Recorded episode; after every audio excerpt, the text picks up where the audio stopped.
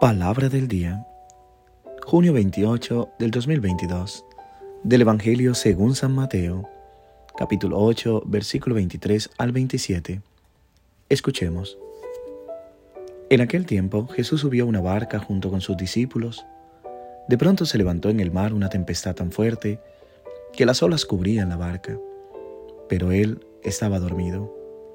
Los discípulos lo despertaron diciéndole, Señor, sálvanos que perecemos. Él les respondió, ¿por qué tienen miedo, hombres de poca fe?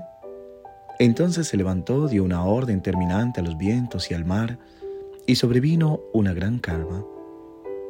Y aquellos hombres maravillados decían, ¿quién es este a quien hasta los vientos y el mar obedecen? Palabra del Señor. Gloria a ti, Señor Jesús.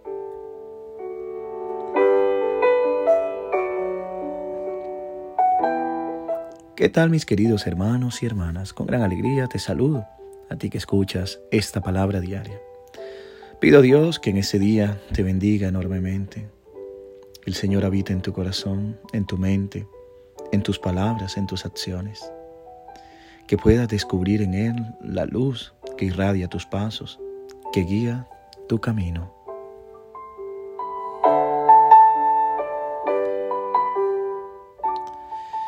En el Evangelio de hoy escuchamos sobre la tormenta que se desata, estando los discípulos en la barca y Jesús dormido. Los discípulos tienen a Jesús con ellos en la barca. Los padres de la iglesia han señalado esta barca que es la iglesia, el lugar donde los cristianos se reúnen con Jesús.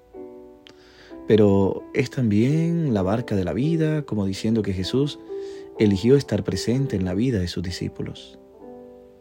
El mar, en la literatura bíblica, es el lugar misterioso, habitado por terribles monstruos. Pero este es el estupendo mensaje del Evangelio de hoy.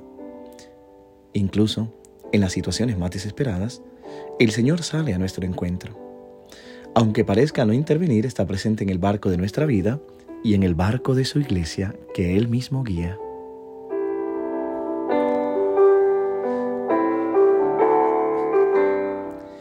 Trayendo el Evangelio a la vida también podríamos pensar, ¿quién sabe cuántas veces en nuestra vida se habrá producido una situación como la descrita en el Evangelio de hoy? Vivir una prueba tan dura que te preguntas, ¿por qué Dios parece dormir?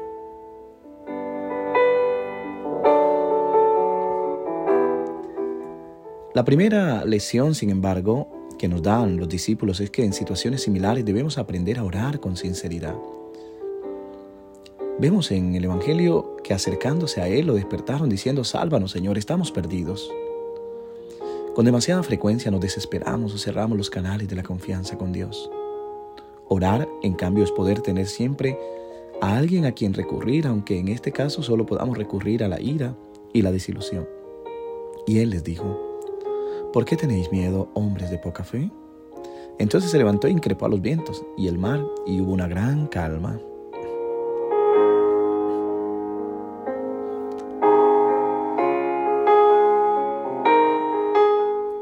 Pienso que no creemos en Dios solo cuando soluciona nuestros problemas. Creemos en Él cuando los problemas enloquecen y todo parece perdido. Es precisamente en este momento que podemos decir, estoy en tus manos, haz conmigo lo que quieras, porque sé que me amas. Entonces las tormentas también son bienvenidas. En realidad nunca nos quitarán la paz.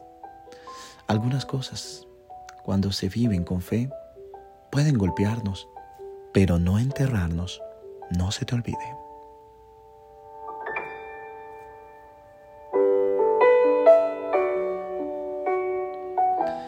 Podremos estar pensando que el sueño profundo de Jesús no es solo señal de cansancio.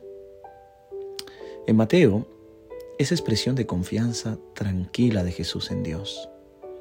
El contraste entre la actitud de Jesús y los discípulos es grande. Dios no nos deja morir en el mar de nuestra vida, Jesús confía en el Padre y sabe que la tormenta no hará nada, pero sí la falta de fe.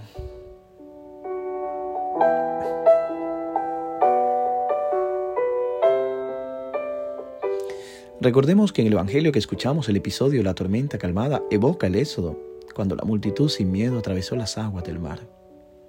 Jesús rehace el éxodo, evoca al profeta Isaías que decía al pueblo, cuando atraviese las aguas, yo estaré contigo.